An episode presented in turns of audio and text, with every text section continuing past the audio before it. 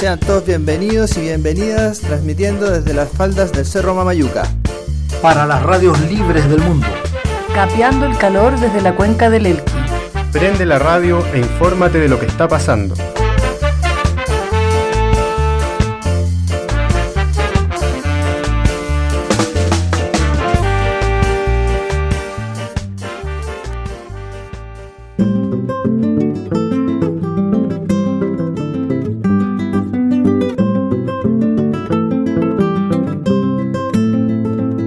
Hola, hola, buenas tardes.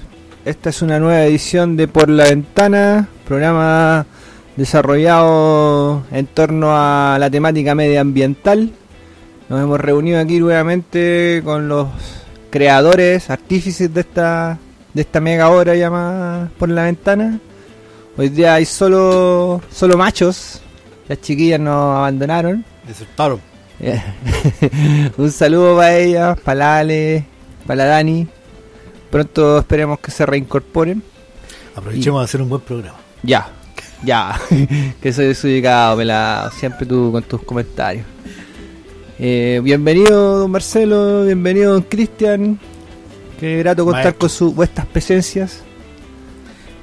Eh, bueno, ¿Con qué- hoy, con qué vamos hoy día a- nos queremos ir en un tema profundo, así en una en la mansa volá. Como estuvimos hablando de abejas, se nos abrió un mundo diferente, un, un mundo paralelo, diría, dirían algunos, que existe y que ignoramos por completo. Y es un mundo que, que tiene que ver con nosotros todo el tiempo, que está eh, relacionado y no solo relacionado, sino que dependemos, nuestra existencia depende del funcionamiento óptimo de este mundo que algunos eh, biólogos, científicos, etcétera, lo han llamado el microcosmos, pero que en realidad es todo este pequeño mundo eh, que desconocemos microscópico de microorganismos como eh, bacterias, protozoos, etcétera, pequeños. Orga- organismos unicelulares, Exacto. or- eh, organismos que no tienen la vida que estamos acostumbrados a, entender. a entender nosotros. Entonces vamos a dar una pincelada ahí para que todos de alguna manera nos vayamos interi- interiorizando con este mundo, con este submundo o mundo paralelo, para que lo vayamos reconociendo porque finalmente, como hemos dicho, y la consigna para poder defender algo hay que conocerlo y lamentablemente Entenderlo. nosotros y el, el estilo de vida de los chilenos promedio en general en cuanto a educación y educación de este tipo de, de, de- de temas es nula. Sí. ¿Quieren agregar algo más? o- Sí, yo dos cosas nomás, bueno, saludar a toda la gente en su casa eh, y agregar que, mm, bueno, con el tema, si uno analiza el concepto o la palabra microcosmos, se me viene a la mente el- esta frase del principito que decía que lo esencial es invisible a los ojos, como para empezar a abrir esta percepción. cachando de qué vamos a hablar. Sí. Sí. Y por otro lado, mientras como vamos a ir a la música para que la gente rápidamente googlee por ahí, hay una, un documental muy bueno que se llama Microcosmos eh, de Claude Nurdizani y Marie Perenou. Eh, pero si usted pone Microcosmos documental en YouTube, le va a aparecer y también tiene que ver con, con lo que vamos a hablar ahora. Sí, hoy día estamos. Este programa está dedicado a todos los microorganismos que nos están escuchando sobre la faz de la Tierra, a las plantas, a los insectos. Así que los protozoos a aprender la radio. Sintonice Radio Elquina, Radio Tricahue. A todas esas formas de vida pequeñitas que ni siquiera nos enteramos que existen. Y sin embargo coexisten con nosotros y no son un mundo paralelo, son este mundo y son la parte más importante. Así que también hemos traído música para ellas. Hoy día este partimos con un autor que ha producido música para plantas. Cristian, tú tienes más datos sobre el nombre y Sí, vamos a irnos con un temita de Mort Garson eh, del disco Madre Tierra Plantasia, eh, una alucinación que se pegó este compositor creyendo que con sus composiciones musicales podía estimular también la vida y el crecimiento de las plantas. Así que vamos a ver. eso, súbale ¿De qué volumen ahí para que las plantitas de su Vamos. casa escuchen también ahí algo de música. La bola.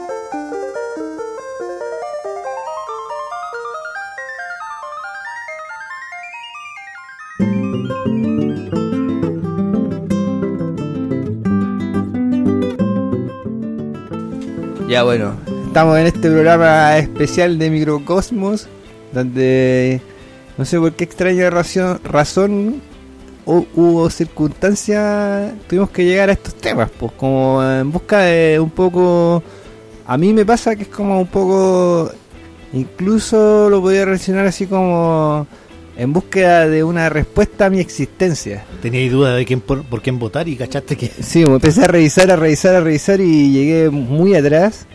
Y mm, información que de repente, a lo mejor todo, no, una gran parte la maneja, como es, no sé, la existencia de, de vida sobre el planeta Tierra, se estima que, que puede haberse producido hace 4 mil millones de años.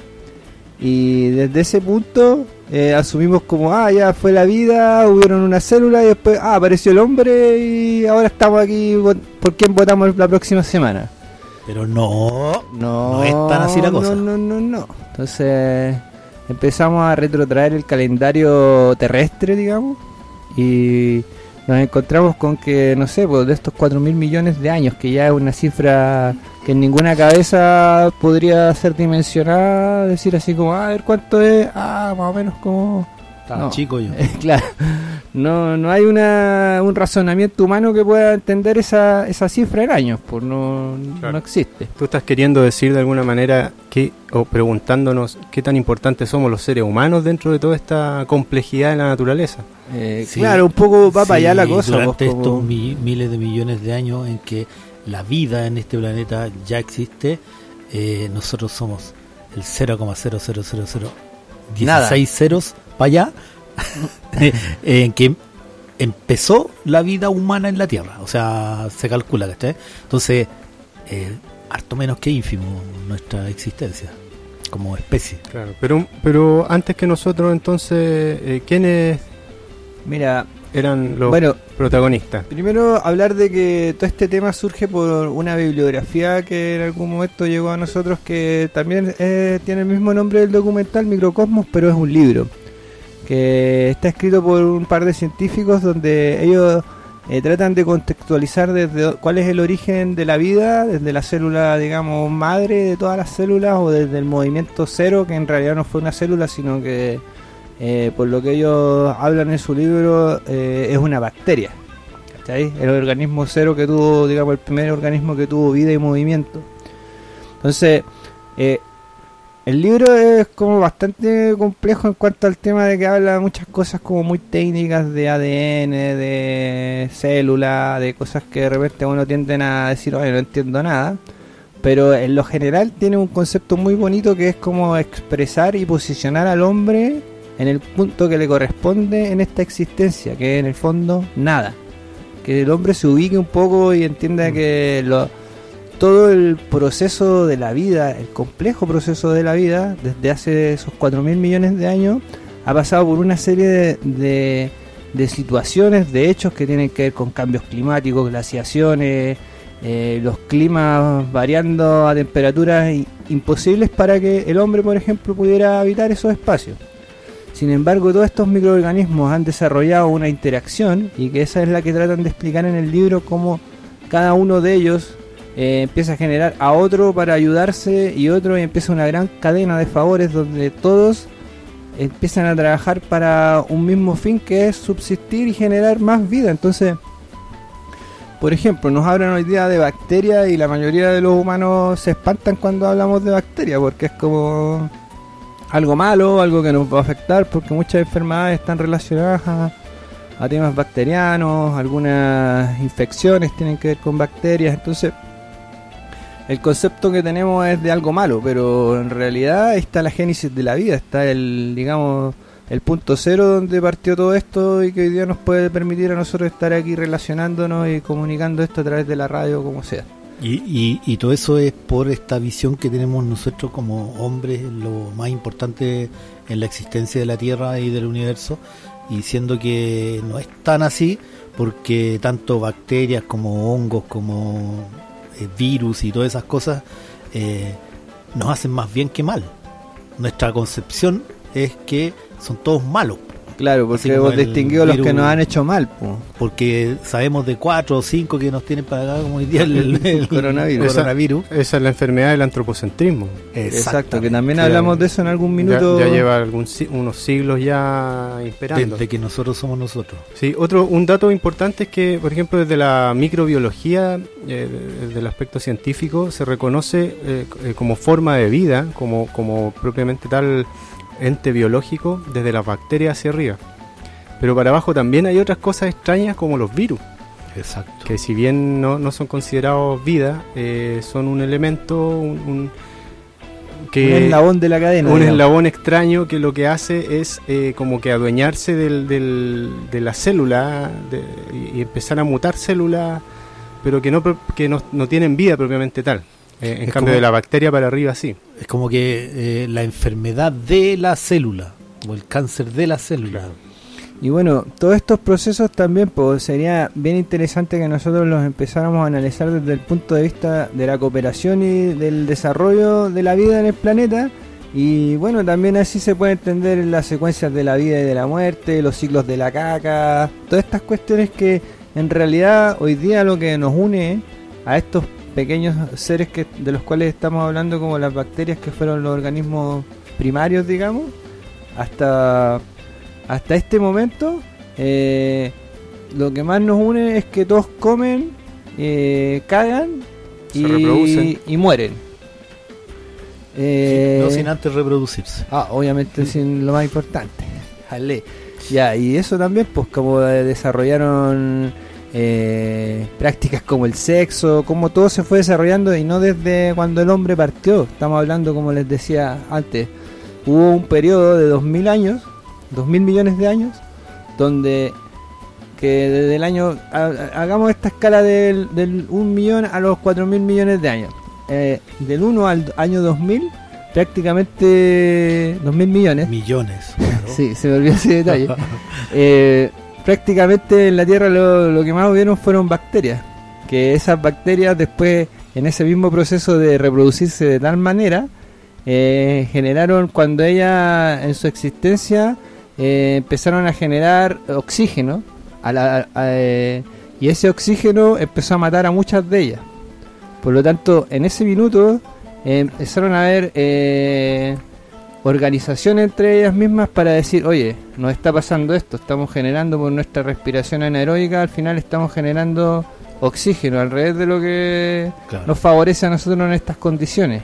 Tenemos que hacer algo para eh, contraponer esta dentro de situación. este ambiente. Exacto, entonces eh, ellas eh, en, en trabajo empiezan a desarrollar otro tipo de organismos Eh, que sí, las apoyen en ahí, esto. ahí viene un- nuestro tema de hoy día, eh, la cooperación. Se unen, se organizan y generan organismos un poco más complejos que Mm. lo básico que eran ellas. Exacto. Siempre no compitiendo, sino que cooperando. Sí, cooperando o el mutualismo o el otro cuál es El- Simbiosis. la simbiosis, La simbiosis. ese, ya, ese ya es como el máximo de, Sí. de los conceptos Y es una palabra que ocupamos por lo menos nosotros en todos nuestros programas ocupamos la palabra simbiosis un par de veces. de años atrás, miles de millones de años atrás. O Claro, sea, procesos no es un que- concepto que creamos nosotros como humanos ahora. No, y eso lo mismo de los siglos que son tan largos que uno piensa, ah, ya, dos mil millones de años. O sea, imagínense, el hombre se estima que, que subsiste sobre la Tierra hace 200 mil años. Oye, pero interesante la historia. Entonces, en un momento, el, mi- el oxígeno, que es el- el- uno de los elementos clave para la evolución del, del- del reino animal, vegetal y fungi, eh, eh, generó un, un problema también dentro de esta evolución de las bacterias. Exacto, entonces ahí empiezan a, a emerger nuevos microorganismos estimulados por las bacterias, donde por ejemplo aparecen, eh, la- eh, se habla que por ejemplo las mitocondrias, que son organismos, son hoy día parte de una célula, eran organismos libres, eran un, eran un ser que demandaba de todo lo contrario, él, él eh, podía, necesitaba oxígeno y a través del oxígeno eh, él producía el alimento para las bacterias. Y en un punto donde obviamente no sabemos cuál es de la historia, eh, aparece una célula que es un organismo como una bacteria unida con un mi- mitocondrias en el interior, haciendo una simbiosis donde se hizo parte de otro organismo. O sea, ya empezó a vivir dentro de un organismo, otro organismo y forman un ente completo. Entonces, esa, esa, ese, ese proceso hace que se empiece a desencaden- a desencadenar diferentes formas de vida donde en el mismo libro dice que el 10% de nuestro cuerpo son son Microorganismos. entonces sin ellos nuestra piel no podría estar sana, nuestro intestino no podría estar sano, nuestra salud no sería la que es porque ellos regulan todas las clases de enfermedad y los desequilibrios que se producen cuando nos enfermamos precisamente eh, vamos al microscopio y estamos viendo que hay un desequilibrio de, microorganismos de un lado para otro, bacterias, virus, luchando entre ellas, pero también en un sano equilibrio que es el de la vida y la muerte, del, del no te aferres para siempre, porque al final en ese aferrarte para siempre, en realidad si lo vieras desde un punto de vista filosófico o teológico, digamos, eh, es la religión, es el- la existencia del hombre y es el realmente somos siempre todos lo mismo, pues llegamos a lo mismo, nos reproducimos, nos reconstruimos, nos hacemos un edificio y después nos desarmamos y estos microorganismos nos terminan comiendo, nos terminan Sí. haciendo Ya, todos estos procesos que acabamos vamos- de decir. Vamos muy rápido, vamos muy rápido, tranquilo. a ver, Sí. ah, Ya, Sí, ¿no? sí. De hecho, nos, nos pilló el tiempo. ya, Yo, yo, eh, antes de, de irnos al- al- a la pausa musical, lo único que mi, mi- mi reflexión a lo que está contándonos Camilo es que en esta interacción o interrelación de vidas distintas que, co- que confluyen y conforman eh, entes más complejos, no hay que pensar también en límites, porque uno podría decir, bueno, el límite es mi cuerpo. Y si uno lo mira desde una biología profunda o desde la ecología, eh, nosotros también dependemos de, de- organismos vivientes que están muy externo. Afuera y muy lejos de y nuestro lejos. Y eso tiene mucho sentido cuando uno también se pone, por ejemplo, a defender la naturaleza o, o De todas partes de ella. Eh, ¿Vamos a la pausa o, o quieren agregar algo? No, eh, lo que sí yo diría que mm, a quienes están escuchando, eh, relájense, cierren los ojos, medite lo que estamos hablando, porque ahora Google, además Google. viene un tema de Isao Tomita, que si se queda dormido no es culpa suya. Este sigue prendido. No, otra cosa. No, pero si ahora estamos A todo ritmo de planta. profunda.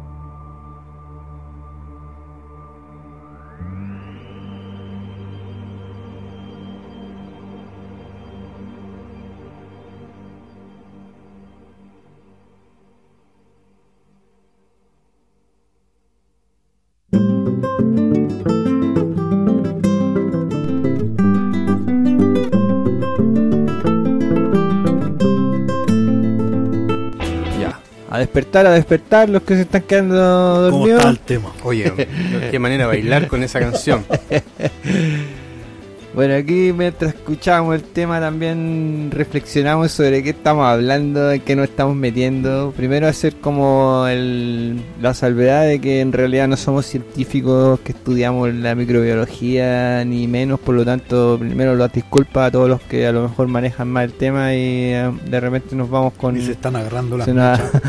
eh, claro, y no- nos arrancamos con los tarros con algunos datos, pero eh, en el fondo el- la relación que queríamos hacer nosotros más que el tema netamente científico y que también el libro que nos que nos inspiró en este programa eh, es la crítica que se hace un poco de- a la ciencia también en, cuanto a que eh, el estudio de, la microbiología de todos estos organismos eh, prehistóricos que nos dan la existencia eh, se- es muy sesgado o muy, muy enfocado en cada uno de los organismos, como en qué actividad hace, qué hace, pero eh, cómo vive, cómo genera su energía, pero no se realiza el trabajo o no se eh, enfatiza en lo que nosotros queremos como darle énfasis, que es en el tema del trabajo entrópico que, que provoca, que, que desarrollan todos estos organismos para llegar a, a- regalarnos a nosotros este planeta donde hoy día podemos habitar y nos hace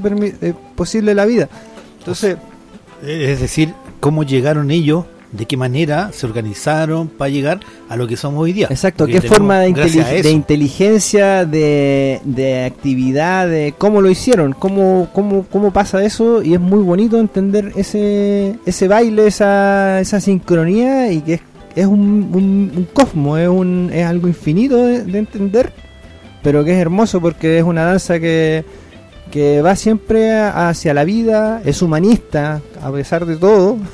es profundamente humanista desde el punto de vista en que no estamos como humanos disectando un bicho para saber cómo funciona, qué come, qué caga y nada más, sino que aparte de eso, estamos entendiendo como cuando vivía, se organizaba, evolucionaba, progresaba o regresaba en el tiempo, etcétera. Entonces, es, esa comprensión es la, a la que queremos llegar, ¿o no? Exacto, porque hoy día como sociedad nos encontramos en, una situación bien crítica, sobre todo en el tema medioambiental. Si alguna persona se quiere dar el trabajo de, por ejemplo, escuchar todos los programas que hemos desarrollado eh, y hacer un cúmulo de, de, errores que hemos cometido como raza humana y sobre todo hoy día en el tema ambiental, eh, nos damos cuenta que estamos en un punto bien crítico, donde ayer hablamos, Marcelo, que eh, esta, estos, estos voces de cambio o promesas de cambio que hoy día o que siempre han hecho todos los políticos, el de turno, hoy día tienen que ser reales, tienen que ser materializadas, porque si no hay cambio, eh, la especie humana no va en el mismo camino de todo lo que acabamos de describir. Ya no estamos hablando solamente de que si no se hace, puta, nos va a ir re mal en un par de años económicamente, va a haber inflación, no sé qué. Estamos hablando de cambio antropogénico, o sea, eh, cambio absolutamente eh, grande, grave, no sé, de nuestro nuestra forma de vida. Con el cambio climático, con el fin de, lo, de la energía, de etcétera. Yo, yo quisiera volver al tema del microcosmos en el- porque creo que entiendo hacia dónde vamos conversando de esto y, es, inevitable como llegar a las conclusiones rápidamente o llegar a relacionarlo al conflicto socioambiental que estamos viviendo, pero démonos el tiempo de conversar del, tema del microcosmos porque es muy interesante, por ejemplo, eh, cuando toda esta evolución de- de energía que, que configuró la vida y las múltiples formas de vida, empezó a, a- a pulirse de alguna manera y a evolucionar hasta llegar a, a sistemas más complejos y, y- y para mí los sistemas más perfectos que hay, eh, que son las plantas. Por ejemplo, cuando empezaron a aparecer los helechos, que son formas de, de- de plantas muy primitivas que ni siquiera se reproducen como las plantas que nosotros conocemos, sino que a través de esporas, que son mecanismos también de reproducción que tienen que ver con el reino fungi, con los hongos. Entonces son como etapas muy primitivas, pero que ya hablaban de, de, la eficiencia que tenía esta, este, este apoyo, esta cooperación, este mutualismo, esta simbiosis de seres para conformar entes vivientes mucho más adaptados y, y, y que tenían más posibilidades de en el medio, en el planeta Tierra finalmente, porque también ellos se iban adaptando a un a un hábitat.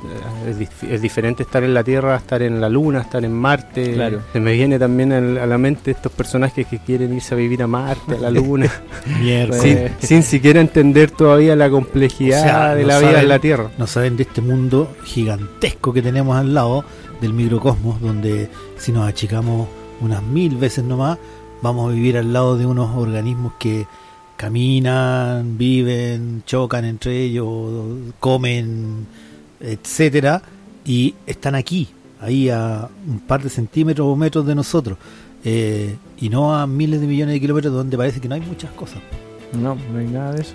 Entonces también es, suena irrisorio que el hombre cree porque él llegue nomás genera la vida y todo lo que tiene que ver y también lo mismo los tiempos de nuevo, los tiempos de formación de, un- de la Tierra eh, son impresionantes. No fueron siete días como dice un libro por ahí que 30 muchos, siguen, pero eh, eh, son, son dimensiones, una escala... Yo estaba hablando de que partamos por lo básico que aquí estamos dando por descontado, los tres por lo menos, que el creacionismo no va. Partamos de que hay una evolución, de que somos parte de un ente, de un todo, de un total de miles de millones de años atrás, etcétera, y no que llegó alguien que nos creó en siete días y con una costilla creó a la otra. Sí, ahora la antítesis del creacionismo viene siendo el darwinismo. Eh, Y- hasta sí. ahora, Y- hasta ahora, ajá. por lo que sabemos en Una de las nuestra que domina. educación occidental Ya, en la pero, escuela. Pero a veces el darwinismo también se queda corto. Absolutamente. Sí. Ahí quería yo de- no dejar de mencionar, más adelante lo vamos a decir igual, pero ahí viene Kropotkin. Léalo. Oh, qué, instruido que es el Marcelo, ¿ah? ¿Cómo? Siempre es un profesor para mí. ¿Cómo se escribe para anotarlo, por favor? Cro, Con- PRT, no, Cro, Cro, KRO, Potkin. Oye, con respecto a las plantas y lo que mencionabas tú de los primeros organismos como la, lo del hecho, bueno, también se hablaba de que las primeras formas de manifestación de plantas y que fueron de los seres como ya más concretos que empezaron a ver, eh, fueron los líquenes, que hoy día Claro. incluso todavía observamos muchos de ellos Sobre todo en el norte de Chile. Exacto. Porque son una eh, un es- especie de organismo que tienen la capacidad de adaptarse en la roca o en las condiciones más extremas que uno podría pensarlo y son capaces de generar ahí una una forma de alimentarse de la roca y desarrollar un proceso químico donde va desintegrando roca que eh, es una mancha que hay en la roca, pero se la está comiendo. Y que en millones de años es probable que se las terminan comiendo enteras. Pero nosotros ignorantemente, de nuevo, vemos, ¿esto qué Somos para calentar el Eh, agua. ¿Qué hombre o qué humano eh, le es fácil comerse o romper una roca? Ninguno. Ellos tienen la capacidad de romper las rocas. Al romper la roca, eh, los minerales que producen ellos eh, o esa degradación que van produciendo en su proceso biológico también de comer y cagar, van generando nutrientes para los seres vivos como nosotros, Mm, nuevamente, y- sí, y- alimentando las Y plantas. de hecho esos nutrientes permitieron la aparición de otras formas de vida un poquito más, no sé si evolucionadas, pero posteriores, que tenían que ver como con los musgos, las hepáticas y las primeras formas de vida que empezaban a hacer fotosíntesis también. Exacto. Ya, me perdí, me perdí. Las me perdí. algas... u- las- ¿cómo Antes o después de que estos microorganismos salieran del agua. Mira, por lo menos fue antes de Cristo, lo único que te Ah, ya. Eh, mm, mm, chuta, buena pregunta. No me No, acuerdo el sigamos, calendario, sigamos. si fue 2000, Le vamos a preguntar a- o sea, mil millones. No, lo que pasa es que el, el- Le voy a el- preguntar a Fuente. A Don Fuente, caballero. A. Eh, Más allá de la línea de tiempo en relación a la salida del agua, yo creo que un, pul- un punto como clímax, por decirlo así, de evo- evolutivo, tiene que ver con la, la aparición de la, la capacidad de hacer fotosíntesis, o sea, de alimentarse de la energía lumínica. Aprovechar el sol que está ahí a nuestro... y no tener hasta que el día de hoy nos mantiene. y no tener que comerte a otro. Pero eso eh, también lo hicieron algas, entonces tiene que va más allá de eso del, del momento de salir o de entrar del agua. ¿Les parece que vayamos a la música para Ya. que la gente Ya, ya, poco pa- pa- pa- se relaje? Para respirar, sí. Relaje la vaina, po. Ya. Eh, ¿Qué vamos a poner? Vamos a ir con otro tema de este compositor que mm, le hace música eh, a las plantas y que se llamaba, mm, no me acuerdo, pero Ese mismo. ese Ahí mismo, va. ¿ya? Ahí va. Vamos a ver.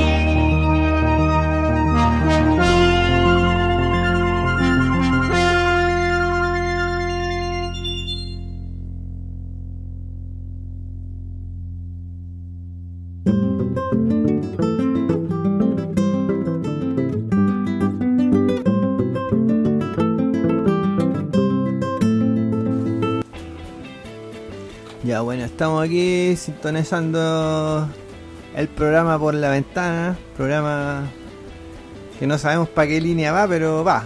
Siempre va. Emblemático sé que es la weá. Sí, hemos hablado de Chincola Jote. Bueno, en esta Ahora estamos en la eh, profunda. Sí. Eh, bueno, tú, Cristian, eh, hablaste sobre el tema de las algas que también tienen una importancia crucial en el desarrollo de la vida. Fueron también de los primeros organismos planta, digamos, que hubo. Y las algas son generadoras de oxígeno en el planeta. Hoy día hay algunos antecedentes que nos dicen que el 80% del oxígeno se desarrolla en el- la desembocadura del Amazonas y el- los productores de ese oxígeno son algas. no, no es como se piensa que Vegetación eh, los puros árboles no son los que nos están generando el oxígeno.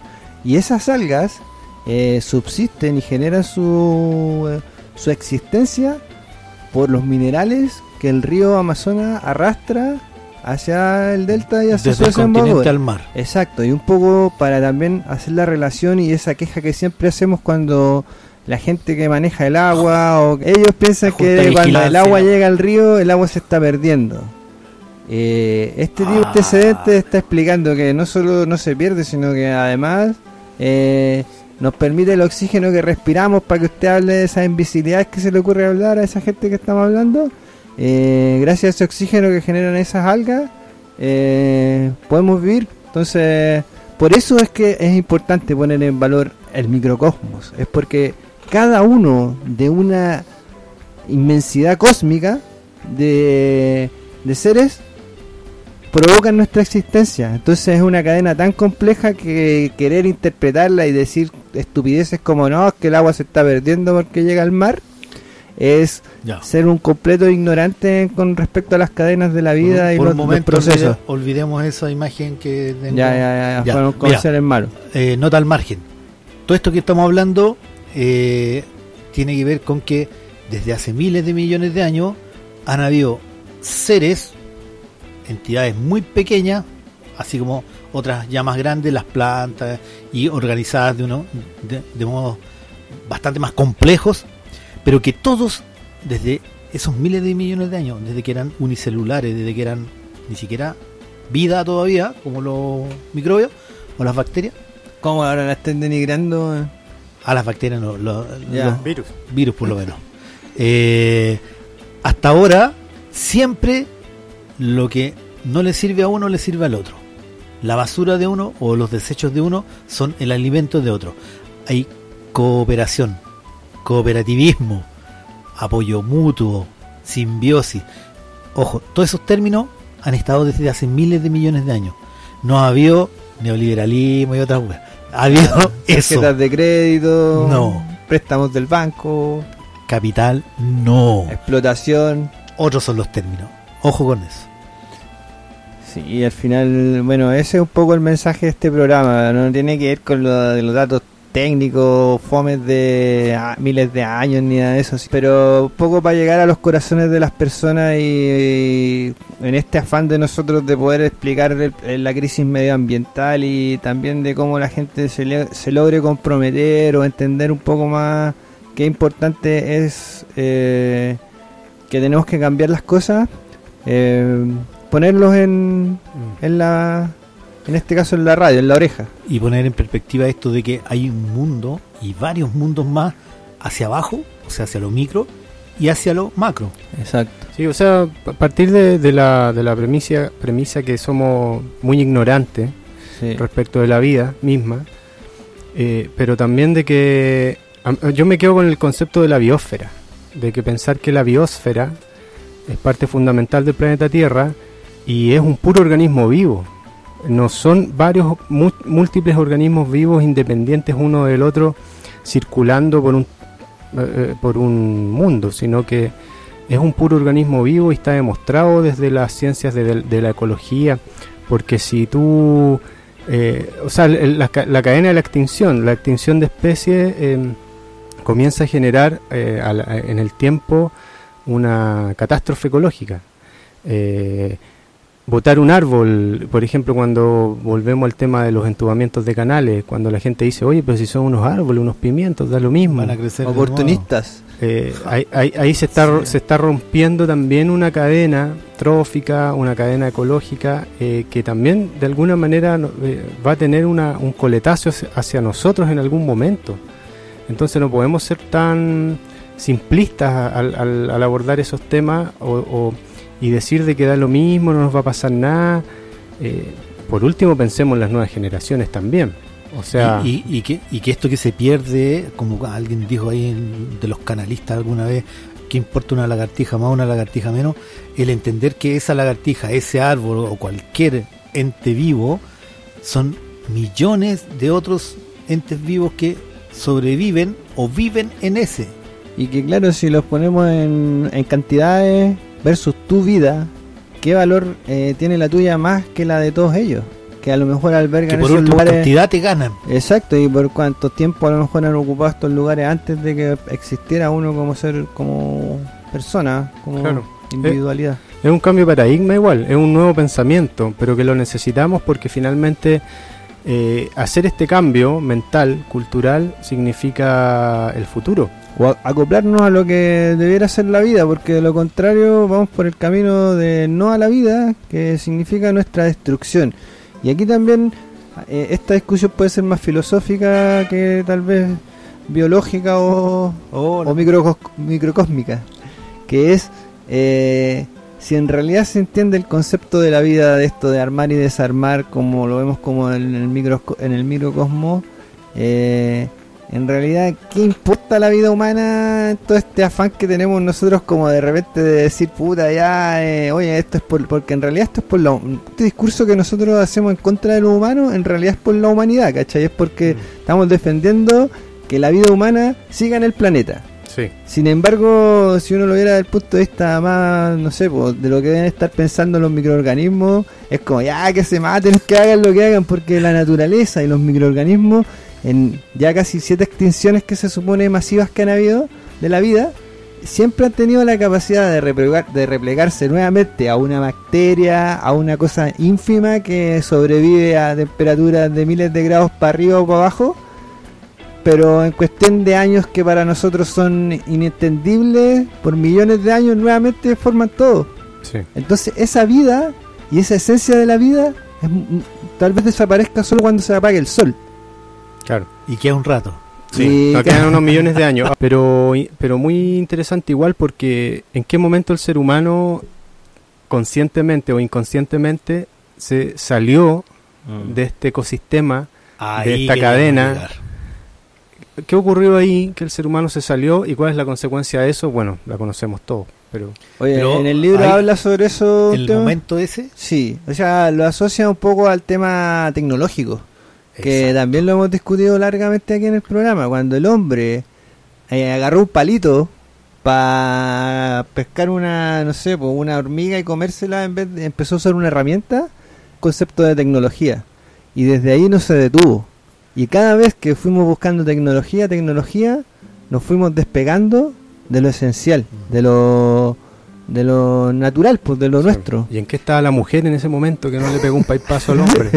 Eh, Ahí está el momento. Puta, Antes de. claro. Es que a lo mejor fue una mujer la que inventó eso, pues no se sabe bien realmente si fue hombre o La mujer. humanidad, digamos, la humanidad. Vamos a seguir con este concepto de que, mira, también hay que tomar en cuenta que eso podríamos interpretarlo como si la vida fuera un cuerpo, como dices tú, un ente vivo, que no es solamente un bicho más allá, una, planta más acá, sino que un solo ente vivo que funciona comunicando todo, como un cuerpo humano. Imagínense un cuerpo humano.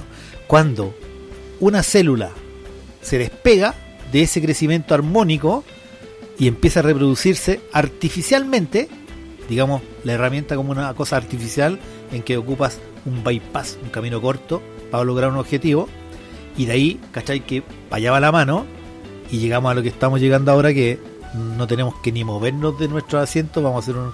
No sé, ¿vieron la película de el robot chico ese como y Wally. Wally, eh, como eso, ¿cachai? Conectados a una máquina en donde no necesitamos movernos, no necesitamos masticar, no necesitamos hacer ni una cuestión física, sino que todo es virtual. Bueno, vamos a- hacia ese camino, vamos para allá. con Y lo otro botones que pa' acá y también pa' acá. describes de esa situación es lo mismo que un cáncer. Es que a eso quiero llegar. Que cuando empieza esto a redundar, a, a células crecer sin un objetivo claro dentro del cuerpo, eso se llama cáncer. Y es una enfermedad que tratamos de evitarla. que no va con la vida, po. No va con la vida, exactamente. Aunque Y nosotros para la humanidad, para, no para la humanidad, para la humanidad y la Tierra y todo el cosmos, micro y macro, eh, somos eso, somos una célula que va a la autoextinción por este camino que vamos. Derechito. tecnológico. Derechito. Yo, yo, yo creo que desde mi punto de vista es mejor mirar al microcosmos, porque somos menos lo que estamos mirando el microcosmos, que el macro, porque el macro es muy insondable, es una cuestión demasiado gigantesca, eh, Infinita se dice. infinita, Y más encima hoy en día en Vicuña nos tienen hasta las cachas con el tema del, del, del astroturismo y la No quería viajar astronomía. hasta el... Eh, anótate al. Me parece, bien, me parece bien, pero, pero miremos el microcosmos también. O sea, por estar mirando el macrocosmos vamos a destruir Pero, toda la ¿y- ¿Y de biología. dónde sacáis la plata de los turistas por el microcosmos? Bueno, eso era un paréntesis. Eh, le- ¿Les parece que vamos redondeando este bloque para que nos vayamos a una último, un último tema musical?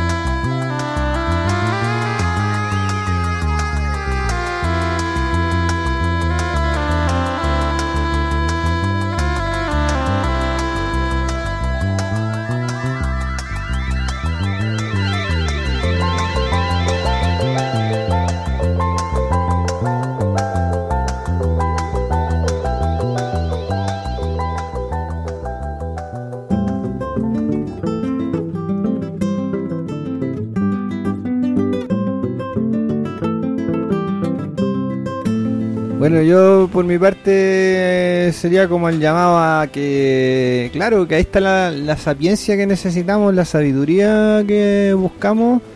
Eh, un gran profesor al cual admiro mucho eh, nos decía que la sabiduría y, lo que pudiéramos nosotros hacer como para ayudar al planeta está en el bosque. Y él lo decía porque eh, precisamente en el bosque es donde está más prístino o más mm, eh, todo este concepto de microbiología que estamos hablando, de microcosmos, eh, es más evidente, es más claro si uno empieza a profundizar la mirada al punto de a lo mejor no un microscopio, pero sí a, a eso, a, a ver lo chiquitito, a ver el documental que tú recomendás, Cristian, es muy bonito porque eh, muestra eso. Es un do- documental que no tiene ningún ah, eh, persona hablando, nada, pero muestra cómo es la vida de los insectos y cómo están igual de luchada que la nuestra, cómo todos los días tienen que hacer sus trabajos, tienen que sobrevivir, juntar su alimento y cuando está en modo pantalla con esa calidad, oye, te impresiona porque un poco te hace conciencia de eso, de que, oye, también existen, se organizan mejor que nosotros, no tiran basura, no rompen, no destruyen como nosotros. Es otro el concepto. Entonces, aprendamos de eso. Y, y acordémonos de los programas anteriores en que estuvo el Julio hablando de las abejas. eh, una de las conclusiones era esta, de que la comunidad de abejas, a pesar de que le decimos reina a la reina y, y los zánganos que está la idea de que no trabajan, no hacen nada y todo eso, eh, en realidad es todo lo contrario. O sea, es una comunidad de apoyo mutuo en que cada uno, no por haber nacido obrero, vigilante, matrón o qué sé yo, eh, sino que por la edad. O sea, Oye, no principio- tocar el tema del sexo, pues es una sociedad matri- Ah, bueno, matriarcal es que la parte entretenida viene ahora, pues elimina a todos los machos. No, ahí hay que estudiarlo un poquito más como un ente la colmena, no como cada uno de los individuos la abeja, ¿cachai? Entonces, nosotros, a nosotros nos han estudiado desde 2000 años casi, o un poco más, eh, como el humano, el individuo. Y como individuo no somos nada, somos algo como comunidad. A eso quería llegar con lo de Kropotkin también, que tiene una, hay una rivalidad con el darwinismo, que es esto de la competencia, de que sobrevive el más fuerte y todo eso. Mentira. O sea, en la historia que hemos contado hasta ahora, no es el más fuerte, sino que son los fuertes, pero los fuertes que Ayudan a los débiles. ayudan a los débiles, los fuertes que se encargan de proteger a la prole, los fuertes que vigilan y cuidan la comunidad, no el fuerte, el dominante o los, do- los poderosos que eh, puta, oprimen al, al resto, ¿cachai? Entonces, esa cosa de conceptos hay que tenerla más, más clara. Exacto, no existen escalas de quién es mejor, quién es peor, quién es el primero, el segundo, el tercero, No, etcétera. En Bueno. cada etapa de nuestra vida servimos todos lo mismo. Bueno, fue un programa sobre microcosmos, se nos fue el tiempo, así que por favor, vamos despidiéndonos. Ya, bueno, eh, escriban a nuestros correos si quieren más microcosmos o si no quieren nunca más microcosmos. Hay que decir que fue un programa también realizado sin la presencia de nuestras compañeras de que su- panel, Que supervisan nuestros temas. Que No, nos aterrizan, eso, que nos atajan un poco, eh, pero Así que nos fuimos en la ola. esperamos que haya alguien lo haya haya sido grato para, para Sí, alguien. y si alguien a lo mejor no quiere, no, no se puede quedar dormido en la noche y necesita relajarse, Estamos en Spotify. nos pone ahí. Ya, bueno, eso sería. Muchas gracias, muchas gracias. Saluda ahí a las compañeras. Esperemos que pronto se reincorporen. Y hasta la próxima.